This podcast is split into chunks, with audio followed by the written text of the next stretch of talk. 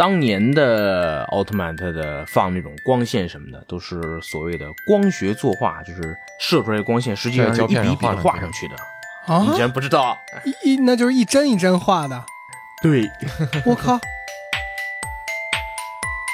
像是奥特曼之中有一集叫做《我的故乡是地球》，就是一个人类发射的宇宙飞船呃、宇航员在宇宙出现了事故之后被人类抛弃在了宇宙。人类嘛，在外太空受到了辐射呀，或者怎样怎样的，反正就是产生了变异，然后回到了地球，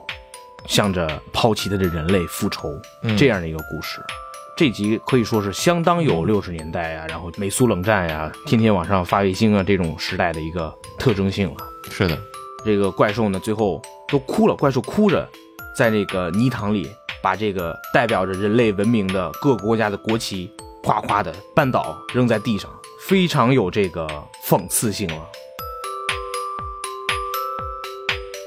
我觉着，不管是什么年代、什么年龄的观众层面来说，他需要一个英雄存在。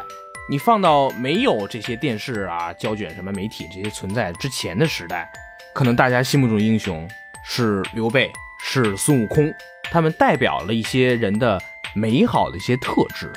所以人们会去喜欢他。探寻未知，撩人开始。我是天宇，我是天宇，欢迎收听天宇兔 FM。这是一档为了开拓眼界、走出自己的局限而设立的播客。我们通过与人对谈来试图与未知的领域和知识产生互动。我们每周四更新。特摄这个名词听起来可能既陌生又熟悉，但奥特曼系列作品已经伴随着一代代人的童年度过了几十年的岁月。哪怕是到了今天，相信光仍然是在互联网上充满号召力的一句话。听到奥特曼主题曲还能跟着唱出来的人，其实也遍布各个年龄层。这一切呢，都在向我们展现特摄作为一种内容形式的生命力和文化地位。本期节目，我们请来了一位特摄历史和传播方面的专家，他就是曾经做客过本期节目的嘉宾。你好，我是封建九七郎，我现在在哔哩哔哩有我自己的频道，一直在讲述特摄的相关的幕后的历史。我现在在大学呢，也是进行中日特摄作品的对比的一些研究。九七目前正在特摄的发源地日本从事研究。作为一个特摄知识 UP 主，九七在 B 站上也有超过十万粉丝和五百多万的播放。在本期的节目里，九七跟我们讲述了奥特曼诞生背后的历史，我们也聊到了日本的泡沫经济与特摄作品所探讨的内容主题之间的关联，以及日本特摄作品对《西游记》等中国影视内容的影响等等。本期的讨论让我们又一次惊奇地感受到内容消费品和创作年代之间的关联性，以及背后那些可能被娱乐形式所遮盖住的思考。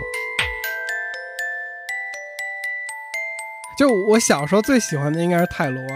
然后其次可能是雷欧、艾斯和艾迪，然后那个谁，大白你记得胡柚，呃，就提一下，反正大家也没有人知道他是谁。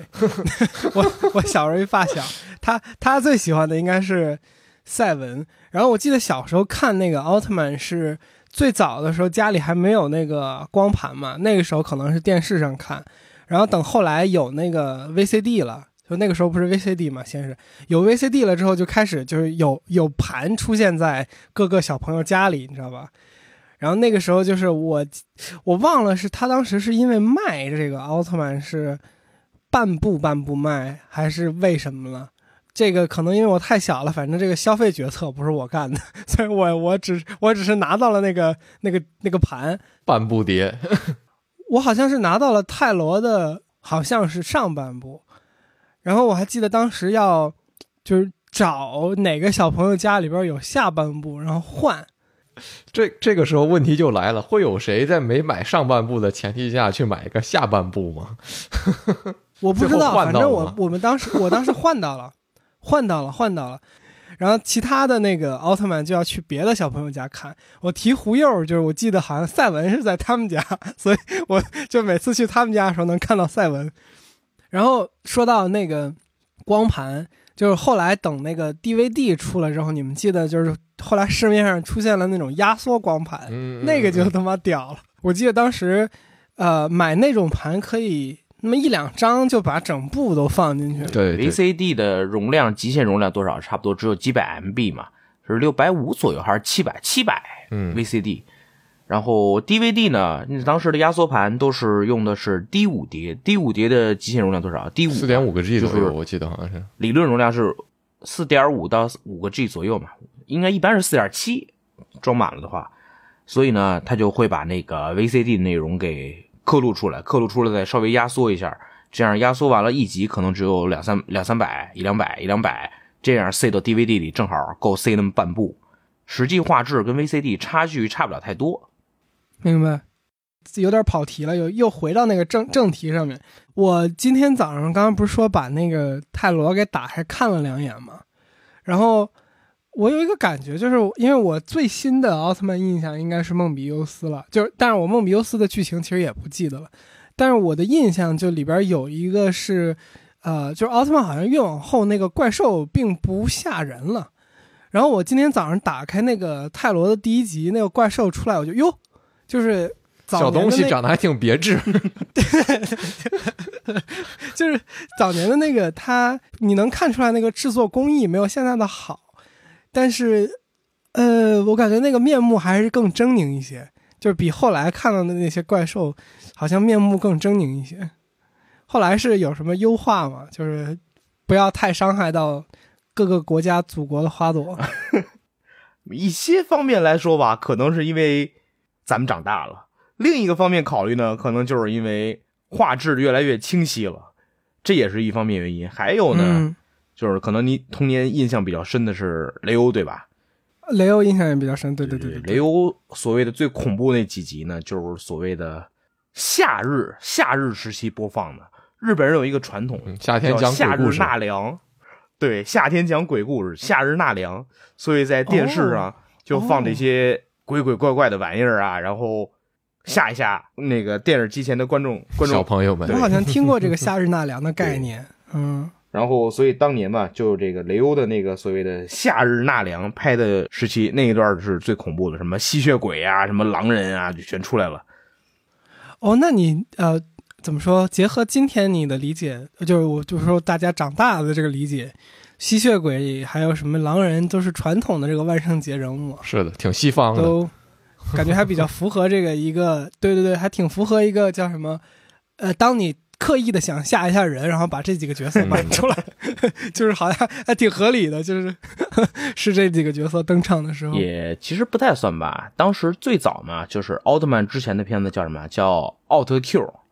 它是讲的是没有这种巨大的英雄出现，是人类和这个宇宙来的宇宙人啊、怪兽啊对抗的这么一个故事。嗯那《奥特 Q》这个片子，它实际上，它这个片子最早叫《Unbalance》，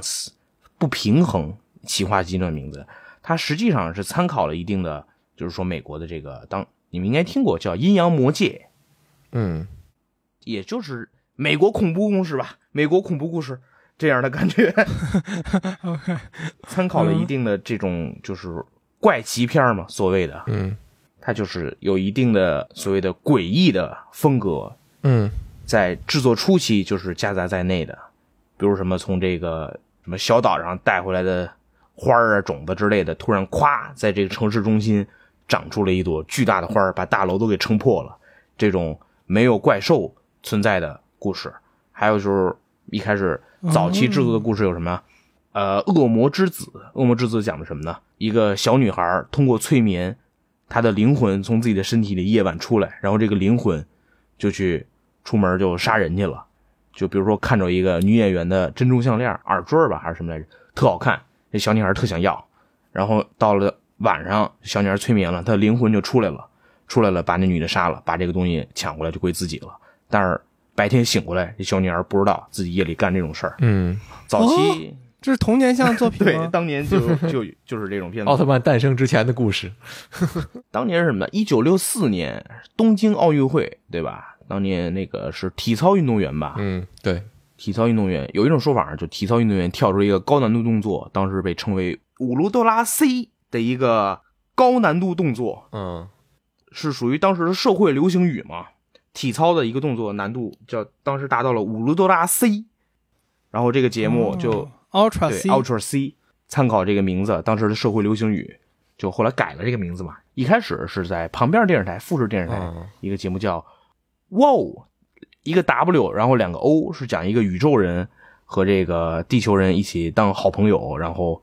遇到各种怪奇事儿的那么一个呃节目。后来这个节目被隔壁台砍了，嗯他们就到 TBS 台，因为各种原因啊，到 TBS 台弄了一个 Unbalance，嗯，一个节目。然后这个节目前期呢，就是刚才我跟你们讲的，你们都在笑我的日式发音，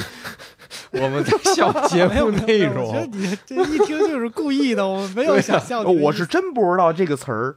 英语怎么发音 unbalance Un unbalance unbalance，unbalance，我们把这我们把这篇过去吧，朋友们。翻篇翻篇翻篇翻篇。按 这个 un unbalance 嘛，前期就是那种怪奇式的剧情，后来当时的 TBS 电视台的制作人过来说：“你那个怪奇这个剧情是不是不太成啊？咱不行，弄点什么宇宙人、怪兽之类的吧？就小朋友也喜欢看，对不对？当时流行什么？流行流行哥斯拉这种片子，然后当时挪过来说弄点怪兽什么的比较好吧，小朋友比较喜欢看吧。嗯。是这样的，然后就来了，就这这这些咚咚咚咚的就来了，就相当于是一个路线变更嘛，在这里叫路线变更，就是节目制作方向改变，所以前期那种没有怪兽出现啊那种片子就变成了全都是怪兽啊，然后这那这那每集一个怪兽这样给小朋友天天每周都在电视上就好像都有去电影院一样的能看到怪兽的这种体验。哦，就是那个时候电影里边怪兽多一点。哦，呃，我们跟刚刚才正好在聊到奥特曼诞生的这些之前的故事嘛，那所以我知道，因为看你之前节目讲过，就是奥特曼实际上是这个奥特 Q 这个节目完结了之后，这远古公司想要做的一个新作品，然后就做了个奥特曼这么一个东西，大概是这么一回事，对吧？那为什么？变成了一个有皮套、有怪物的这么一个感觉呢？就是因为这样小孩更爱看。这个就要追溯到更早时期的，怎么说呢？母公司的故事了。众所周知嘛，当时远古的母公司是谁呢？是日本东宝。嗯，对，大家都知道东宝对吧？东宝的代表怪兽是谁呢？哥斯拉。古吉拉的。对，当时在电视上，呃，不在电电影院里的电影就一直传承了这一套以人来穿皮套来饰演这个怪兽的这么一种表现方式。嗯那为什么哥斯拉它最早选用了这种以人来穿到怪兽里面来饰演怪兽的一种方式呢？实际上呢，是因为当时工期不够了。当年其实真正想用的技术是什么呢？定格摄影。但是定格摄影这个东西又花钱，时间又长，嗯那怎么办呢？就就人穿进去吧，这样又便宜，这个摄影周期又没有那么长，最后就选用了这种方式，就这么着流传下来一种结果。嗯，原来是这样。所以就是刚才你讲到，就是最早的这么一个特摄，实际上是我们可以说它诞生于一九四零年嘛，就是说这个东西是特摄片儿的一个一个起源嘛？还是说特摄片儿起源应该追溯到更早的一个时间段？可以追溯到更早啊，欧美那边拍的吧，像是更早还有就是金刚啊，一九三三年的金刚啊，再往前更早的像是《月球旅行记》，嗯，这片子你听说过？看。过。对对对，这个只要学电影的，应该是这个片子必须要提及的，就是那个非常经典那个月球上一张大脸出现的《月球旅行记火火箭打到他脸上啊，》，对 可以追溯到的更早的一种所谓的利用了特摄技术的片子吧。所以，那从这个角度看，就是我觉得两个部分吧。第一个部分是说，为什么会有这样的一个形式出现呢？从你的这个角角度看，就是说，我们知道，从我的这个角度去理解，特摄它实际上是很大程度上满足一个我们对科幻片儿的这么一个拍摄的技术性的需求，对吧？那但是当比如说一九四零年代或者一九五零年代这个这个时间点，就是说为什么是这个时间点会诞生这样的作品？我觉得也是非常有意思的一个一个话题。怎么说呢？你其实最早嘛，呃，特摄技术它只不过是应用在其他的电影之中一些科幻方面的进行一个技术的补全。如今特摄已经成为了就是说日本的这种皮套打架这种片子一种代称词，对，但实际上在当时，呃，它更像是 SFX 的一个代称，只是渐渐的被日本的局限性的民用化了这种感觉。SFX 是什么呢？实际上就是科幻片嘛，对不对？对，最早是在这种方面利用的。包括像刚才说到的这个孙悟空呢，他的特摄技术也只不过是为孙悟空这部特也不算历史作品吧，实际上它算是半歌舞片的形式啊。这个片子它是半歌剧片的一种形式，当时它是为这个来服务的。那简单来讲的话，就从你的角度来看，如果说我们要给特摄片的历史来做一个溯源，就你觉得几个关键的时间点是什么？就是你觉得，如果说让你来讲特摄的历史，那这个历史应该是什么样的历史呢？要真说这么说的话，那可能是要追溯到呃《月球旅行记》这个片子肯定是跳不过的，对不对？这个是很早的呃那个对特殊技术的一种极大化的利用的一部片子。后来再往后追溯呢，就是二战时期、侵华战争时期，包括一种日本特摄技术的一种发展。具体发展还有什么呢？就是刚才讲的孙悟空，这部孙悟空的导演叫做山本加次郎，特摄监督是远古英二。在两年之后，他们又拍了另一部片子，叫做《夏威夷马来海战》。这部片子实际上就是讲的当时二战时期的日本空军的事儿嘛，海军吧，海海军，海军，海军，海军，海军，海军八嘎，陆军八嘎。哦，顺便听众朋听众们如果听到了这个咔啦咔啦的声音，这个是这个九七在拿着碟给我们展示敲碟片盒子的声音。突然说的跟 ASMR 一样。这个就是用了当时东宝最算是最顶级的一种特摄技术，去还原夏威夷马来海战做的船呀、飞机的模型之类的，都是相当的精致之类的，嗯相当精致。这个也算是四十年代的一个时间点吧，就是这种所谓的特摄，日本的狭义上的特摄技术应用在战争片儿这方面的，当年当年叫什么？当年的国策片儿吧，国策片儿国策片儿的，对对对，应用的一个事件。再后来呢，也就是战后日本战后经济复苏，就渐渐的出现了像是哥斯拉呀，然后其他的呃大怪兽加美拉呀这些的娱乐片儿。对，然后战后娱乐片儿的呃一种发展嘛，哥斯拉什么之类的。然后再后来一个时间点就是奥特曼的诞生嘛，奥特曼就是真正的把大投资额的，因为当时大奥特曼这部片子投资额是相当大的，就是比起哦，呃其实你说这个我可不困了。一多少钱？呃，大概是正常的电视剧的四到五倍左右，以及二十分钟的奥特曼。嗯，那当年美国那边拍一集电视剧，它的成本是五百到八百万日元吧，好像是对，五百到八百万日元。不，当当年前之前啊，当年前之前，日元之前。然后日本当年的制作一集的电视剧水平是什么呢？一百万到两百万，这定到定到头了，有两百万算不错了。嗯但是一集奥特曼它的成本是多少呢？四百万到六百万，甚至当年都花超了。所以我们现在看到的奥特曼实际上是当年的大制作。啊，制作非常精良的片儿。就是奥特曼比起前作奥特 Q，它已经是一种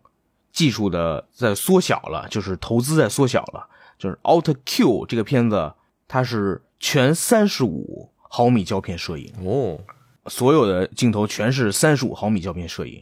呃，到了奥特曼呢，就变成了演戏的部分，就是人的部分已经缩成了十六毫米了，就是砍半了嘛，就从呃电影级缩到了那个电视级的预算水平。嗯嗯，显然奥特曼的文戏也不是很重要。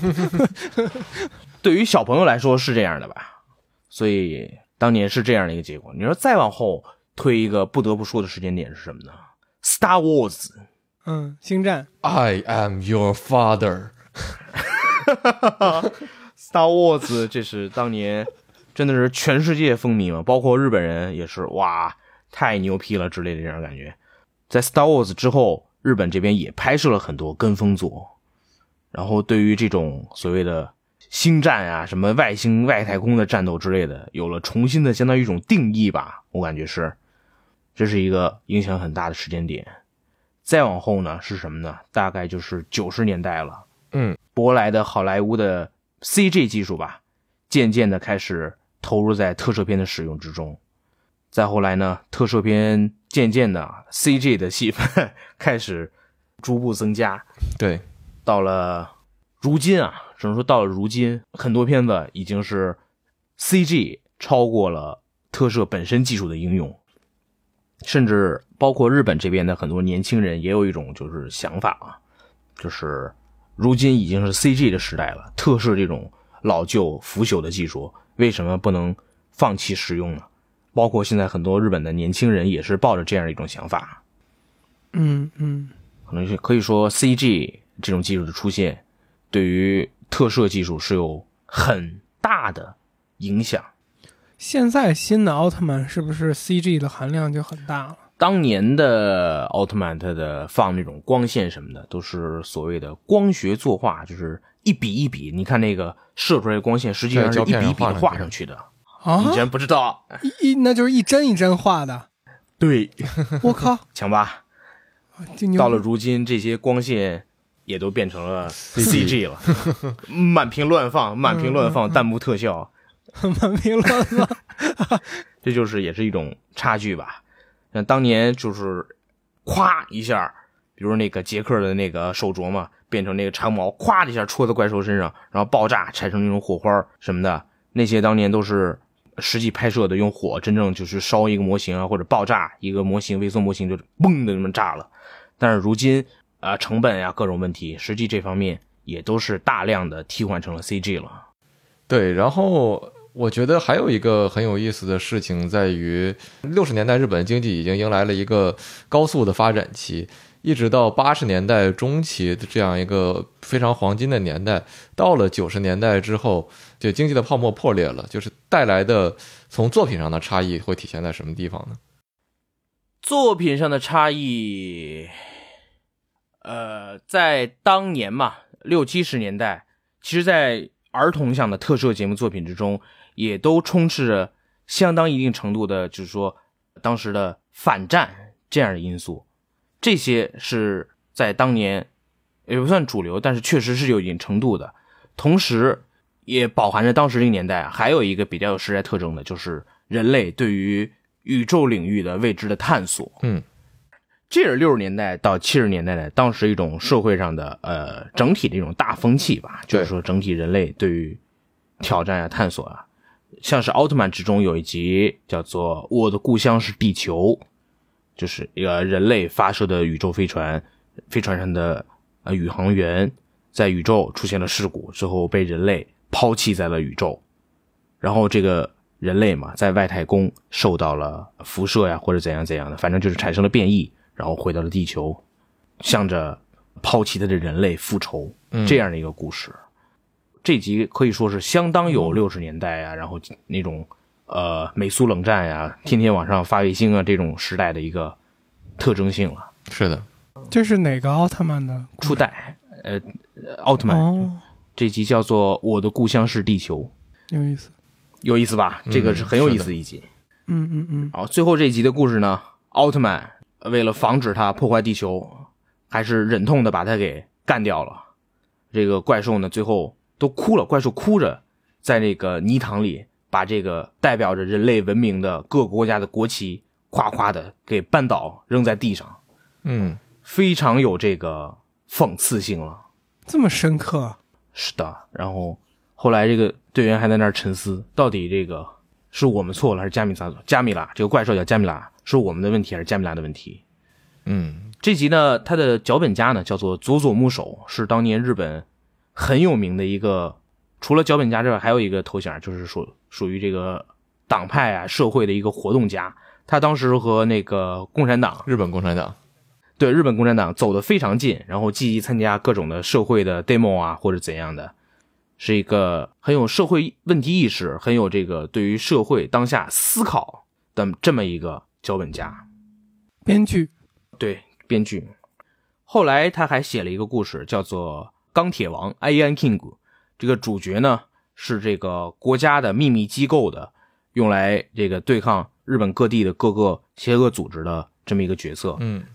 那些组织呢，其中有一个是日本的少数民族向大和民族复仇的这么一个埃努吗？还是组织？吧？对，这么一个组织派出这个呃机器人啊、怪兽啊，向着大和民族复仇，这么一个故事。这个这个确实是社会批判意识非常强的这么一个思考的方式。是的，然后他在这个作品里通过角色的嘴向着这个角色说，这个主角说：“你只不过是日本的政府的一条狗而已，你只是单纯的喜欢战斗的一个战斗狂而已。”这样的台词，就对着一个英雄故事的主角直接这么说，这个是属于当时很有社会思考性的，我个人非常喜欢的这么一个脚本家。嗯嗯嗯，这个呢不算是一个特别主流，但是是我比较喜欢的六十年代到七十年代的有一定的社会思考性的这么一部分的，如今看来也是相当有深度的一些剧集，是的，的一些代表性的内容。但是到了九十年代呢，相当于泡沫经济嘛，一个很显著的问题就是各个节目的制作上实际上是本质上的缩水了。嗯也是由于这个特摄技术在当时已经有对于这个特摄技术的思考，是不是已经开始落后了呀？怎样怎样的，看的人越来越少了呀？怎样怎样的，它有一定的缩水了。同时，故事的内容呢，也偏向于，呃，像是比较有代表性的九十年代的叫做特搜形式三部曲，是东映的一个特摄片系列。它的内容已经不再是单纯的去打怪呀，它的内容变成了去拯救。呃，因为坏人引发了怎样的世界，导致这个大火呀，怎样怎样的，嗯出现了各种灾难，然后主角去拯救，就是一般民众啊，怎样怎样的，变成了这样的一种主题。这个虽然不算九十年代主流，但是整体泡沫经济时期，嗯，大的它还是很反映出那个奥姆新新真理教的那个带来的一种思潮。这个片子波柔还没到我们这里叫呢。哦，好吧，但是整体上九十年代的它的很多故事的格局就变成了，嗯，love and peace，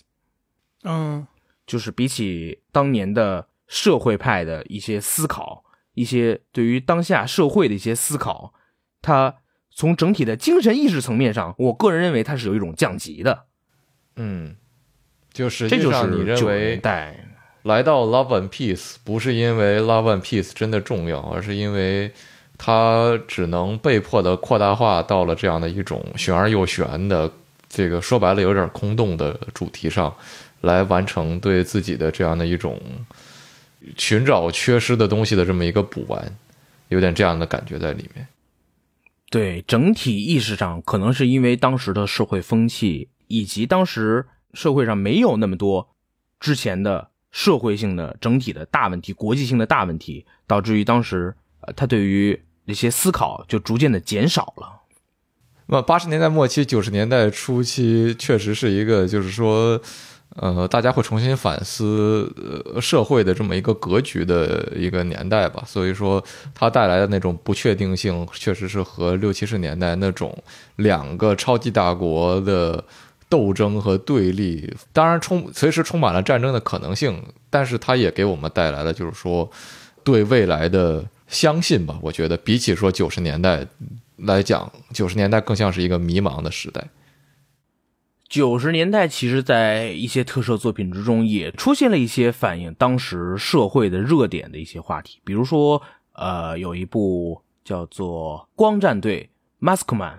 光战队蒙面人作品，他们整体就是包括指挥官在内，各种气功啊、人体悬浮啊这种东西都出现了，很明显很有90受到了当时在日本社会嗯对流行的气功热啊，包括国内的那个顶锅呀，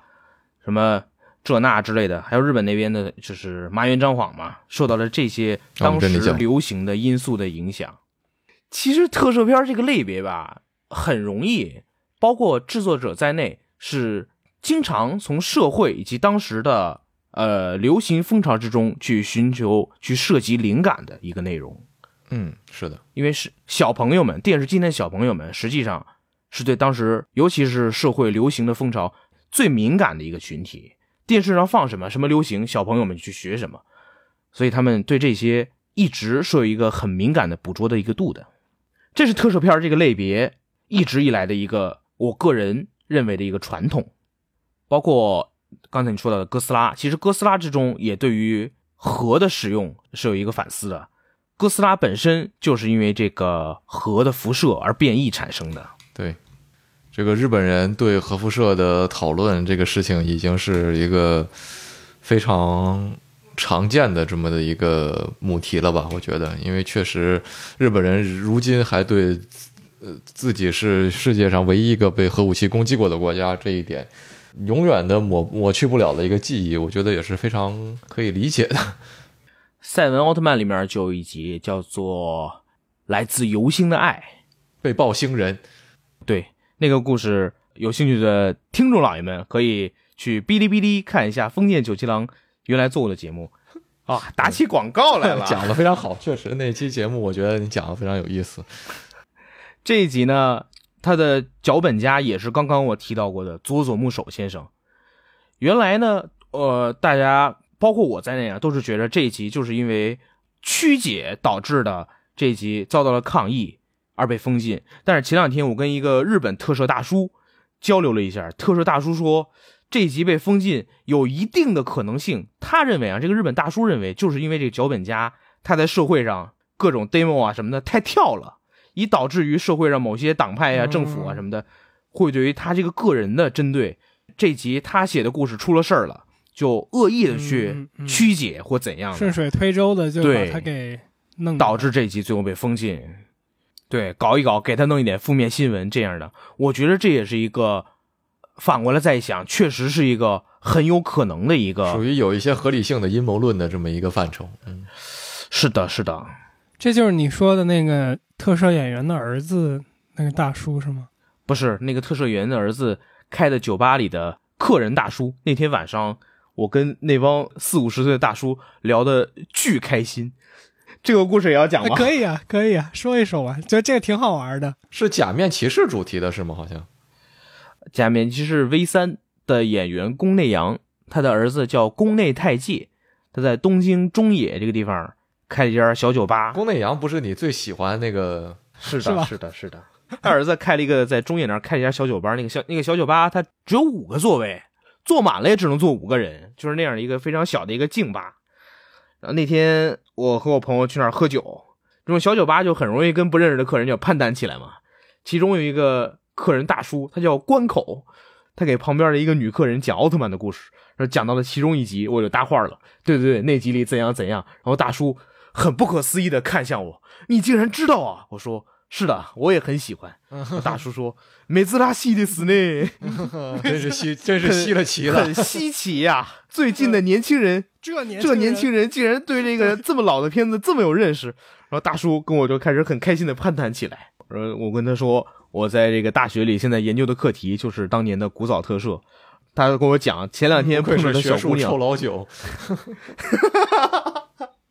哎，你这个人。你这个人，你这个人，然后我们就开始一起回忆，之后呢，嗯哼，就聊聊刚才说到这些我听来的各种什么的阴谋论吧，可以算是，也算是一种开心的交流了。我们再稍微拉回来一点啊，国内的这个粉丝群体会它存在一个断层，就是因为特摄引进的这样的一个，那么国内的现实情况决定的吧？那特摄本身作为一个大的题材，在中国它有一个什么样的？呃，流变呢？它有一个什么样的历史的变变迁呢？特摄这这种类别或者是说技术吧，实际上真正在华语圈去实践拍摄的，并不是大陆，而是在七十年代，邵氏、香港邵 brother 已经是对这方面产生过一定的呃实践，就是说拍摄一些本土的特摄片当年有一些像是。星星王，类似于国产版的金刚吧，这样的一个片子，当年已经拍摄过了。后来还有，呃，一部叫做《中国超人》的片子，主演还是李修贤，还当年挺大制作的，包括请的一些工作人员也从日本特地请了工作人员过来协助这些特摄的拍摄帮助，因为那些特摄的拍摄技术嘛，当时对于香港来说还是比较少有的。什么模型啊，或者说那个打斗啊、烟花爆炸特效之类，尤其那个光学特效之类一些东西。后来呢，呃，实际上呢，在八十年代嘛，大家都知道的《西游记》，这个大白的提纲里也提到这部作品，《西游记》呢也是应用了一定的算是特摄技术吧，就包括一开始那个主题曲里那个蹦蹦蹦，那个噔噔噔噔噔噔噔噔那点的云里飞呀，然后然后孙悟空在那儿蹦啊那点那些，实际上看到了也用也应用了一些 Green Bug 的技术，还有一些呃合成的技术，就是他在天上飞嘛那些，这些你要追根溯源，可以说都是从远古婴二那个 Green Bug 那点什么的，一点点的呃潜移默化影响到后面的制作者们的。我记得是看到过一篇文章，会讲到说，呃，一定程度上，央视版的《西游记》之所以会拍，是因为当时的导演呃看到了就是日本版的那个《西游记》，就是那个唐僧是女的那个版本，然后觉得哇，这拍的是个啥？但是为什么技术这么炫？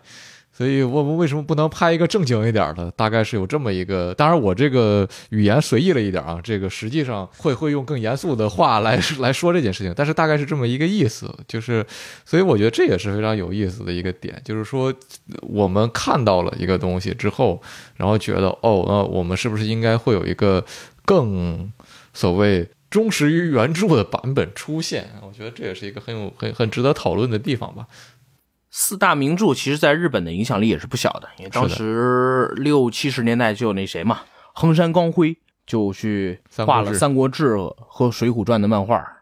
其实，在日本版的《西游记》之前呢，呃，日本电视台就已经拍摄过日本版的《水浒传》了，主角不是宋江，是林冲，哦，就有点类似于林冲跟扈三娘，还有谁我忘了啊，就组团去跟这个当时的朝廷的坏人们西天取经去了，就就就这种战斗的这种感觉。其实，在那个七十年代，呃，日本还有过打算拍摄《三国演义》和《红楼梦》的打算，是 TBS 电视台当时有这打算，但是因为各种原因，后来这两个计划就流产了。有这个真人，也有这个动画的形式。这两部呃流产的作品，后来他的企划书就流出来了，然后在网上就有人卖了。后来这两部企划书我就给收回来了，花了不少钱。这两部是没有拍出来的作品。然后到了七九年呢，就是《西游记》嘛，七八年，七八年，七八年这个《西游记》嘛，这个《西游记》当时是日本电视台，我记得是三十周年台庆吧，一部台庆剧。啊，他他按 TVB 的说法就叫台庆剧啊。然后当时他，你看那个，包括片头那个，呃，听众朋友们可以去查一下那个日版《西游记》的片头，那个孙悟空从一个蛋里突然就蹦出来，这些节目里的所有的特摄的镜头，当初最早都是找的远古来制作的。实际追本溯源还是奥特曼那一套。你说他有奥特曼味儿，为什么有奥特曼味儿呢？那废话，就是一帮人弄的，那没奥特曼，奥特曼味儿才怪呢。对，就包括那个孙悟空一开始从那个蛋里蹦出来，从还有前头那个下雨啊、打雷呀、啊、那一点镜头，就仅仅那个一分钟不到的镜头，就花了当时一千五百万日元拍摄。实际上，当时那部《西游记》在日本是大制作、大投资的感觉了。它整体二十多集，两季度二十六集，花了十亿日元。当时的新闻报道数据，你想十亿日元除以二十六得多少啊？十差不多三四千万，对，一集就三四千万的投资。而当时电视剧普通电视剧的投资是什么呢？一集还是那个几百万，已经到头了。所以当时那部《西游记》的投资，从演员阵容到特摄技术，都是请的基本上是日本本土能拿得出来的最顶尖的阵容了。嗯嗯、后来你说他这个一些技术上的观感，比这个央视版的《西游记》。看上去好，我没说过，人家，因因为他确实很多技术层面上的观感是要比后来央视的《西游记》要好很多的，可能打斗上是差差差差差那么一点意思吧。呃，据说这个当时芥正章就是日版《西游记》演孙悟空那个，他耍棒子的技术是找那个东京新桥的一个。开中华料理店的中国人学的，这这这这这是小道野史吧？这跟六小龄童的这个所谓根红苗正的这个猴戏演员倒是比不了。是，这就是比不了了。这就是有一定的在一些传统领域上，它肯定是有差距的，包括一些服道化之类的。这个毕竟是日本人认知里的中国嘛，就包括那个《西游记》里边，就连那个天上的那帮佛爷，也都是日本僧人的打扮，这就是 当时的局限性嘛，这个没有办法。然后呢，这片子当时八十年代在中国放了一阵儿，然后就被砍了。为什么？因为太偏离呃原著了。它是比央视版的《西游记》更加的把原作的内容做一个扁平化。做一个呃娱乐化的一个处理，所以说从一些的故事的大体上来说，日语叫什么叫阿拉斯基，就是故事的整体的骨干上来说，它是《西游记》，但是呢，它呃整体就是当时一个娱乐化的社会嘛，嗯，日本包括演员都是综艺上的常呃常客熟脸，所以它是整体做了一个娱乐化的一种处理的方式，就导致这部《西游记》从中国。观众的角度来看，有点不伦不类的感觉。就是说，你从娱乐的角度来看，这部《西游记》肯定是一个杰作；但是从中国呃传统一点的角度来看，这部《西游记》就是在胡闹。嗯，甚至到了第二部，他们把这个原作里头有那些有名有姓的妖怪用完了，他还出现了很多日本本土的妖怪，原创妖怪。对，原创第二部里头，他们打日本本土的妖怪，就还有这种故事。这个还是挺有意思的，我觉得，嗯，这个本来我打算是做一期节目的，但是他要讲的东西实在太多了，我就我就摸鱼了。好，那我们我们最后再聊一个宏观一点的问题吧，就是你觉得从跳出某个具体作品的角度来看，特摄这个商业题材的类型，它很大程度上的商业化的成功，包括一直到现在在中国如此的热卖。呃，它的各种周边产品，无论是变身器也好，还是腰带也好，还是这个塑胶玩具也好，卡片也好，呃，用一个这个日本媒体的概念嘛，叫做 media mix，中文分翻译叫混合媒介。呃，你觉得特摄它的这样的一个题材，会在这一方面有什么特殊性吗？一言以蔽之吧，我觉着，呃，不管是什么年代。什么年龄的观众层面来说，他需要一个英雄存在。你放到没有这些电视啊、胶卷什么媒体这些存在之前的时代，可能大家心目中英雄是刘备，是孙悟空，是宋江，怎样怎样，他们代表了一些人的美好的一些特质，所以人们会去喜欢他。在有这个电视媒介啊或者电影媒介产生之后。人们依旧有这样的需求，所以会有公司去产出这样的内容，这是一个观众的的需要。就包括你说如果没有特摄，那观众朋友们现在看的依然会有钢铁侠、美国队长这样的，只不过这是对于一些不同年龄年龄层面的一些观众的一些不一样的需求而已。说白了就是，嗯，活的已经够苦了。再找点乐子吧，自己 再找点乐子吧。本身英雄这些东西，包括古时候的四大名著什么的，这些都不过是人们对于娱乐的一种需要而已。哇，突然好深啊，这个挖的。好吧，那最后一个问题吧，就是。如果有人对这个特摄相关的内容感兴趣的话，你会推荐他们从哪一部作品开始入坑呢？然后还有对于稍微已经有一些了解的这种爱好者们，这个有什么读物也好或者资料也好，可以从你的角度觉得适合，呃，更进一步的了解这个爱好？呃，主要这个范围实在是太广了。但我如果说推荐一本书的话呢，呃，我比较推荐一个美国人写的一本书啊。名字叫奥古斯特·拉格尼，他是一个在远古工作过的美国人。他写了一本书，叫做《怪兽大师远古婴二》。嗯，这个是一本从战前吧，从二战之前到远古婴二去世为止，介绍呃远古婴二这大师呃他的人生的一本传记。这本书应该是。我比较推荐的，虽然它层次，就是说它研究的程度不是很深，但是一个宏观性的对于远古婴二这个人的一生是做了一个介绍以及讲解。你要说具体我推荐入坑哪部作品，呃，如果有一定的，就是说想深刻的去挖掘这部呃当时的制作者的一些想要去表达的东西，一些比较深层次的内容的，就想理解这些的观众，可以去看一看刚才我提到过的初代奥特曼里面那一集，呃，我的故乡是地球，以及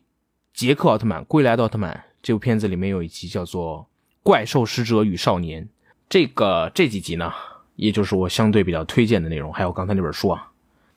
所以这么我一赶呢，好，呃，来最后这个介绍一下你自己的哔哩哔哩频道，然后我们就说个拜拜了。我目前因为某些原因已经停运的哔哩哔哩频道啊，叫做封建九七郎。我所挖掘的内容呢，都是像刚才给大家讲述的这些内容一样，都是挖掘一些特摄的，现在已经被大家逐渐遗忘的内容，从一些内容领域上做一个小安野秀明。哇，我好吹自己啊 可！以就是讲这个，呃，叫什么特摄相关的一些的怎么说历史啊，台前幕后的一些故事，然后包括这些过去内容的一些重新的分享吧。我觉得这就是我目前为止一直在努力所做的事情。接下来感觉怎么样？我个人觉得最有趣的是，奥特曼背后的创作者借着所谓的儿童向作品的外壳传递的社会思考，而每个人，特别是在自己的儿童时代，恐怕都难以拒绝所谓流行文化对我们思考方式带来的形塑。OK，来做个预告，这期节目里呢，我们提到了特摄技术正在逐渐走向消亡，而与此同时，也有人试图保护这种拍摄方式。在下周更新的彩蛋里，我们就以特摄为例，探讨了技术迭代的潜在影响。比如，当新的技术逐渐取代老技术时，后者是否有必要被保存起来这样的话题。如果你感兴趣的话，就关注一下我们吧。下周四我们会准时更新。另外，我们最近开启了天娱兔 FM 自己的听友群，如果你想加入我们，和我们一起直接聊天，请在微信搜索好友 ID 天娱兔 FM，拼音的天宇，阿拉伯数字的二，最后加上 FM。记得是添加微信好友，而不是公众号，然后备注一下来聊天，我们会尽快把你拉进群里。另外，如果你觉得我们的节目做得还不错，请关注、点赞、评论，或是把我们的节目转发给你的朋友，这对我们的节目呢，真的有非常非常大的帮助。感谢你收听本期节目，让我们下期再见，拜拜。好，感谢九七再一次来到我们的节目做客啊，又学到了很多非常有趣的内容。这期聊的是真的很高兴，那个很放飞，我觉得这期特别轻松。好，行，那我们欢欢乐的节目就到这里了，好拜拜。拜拜。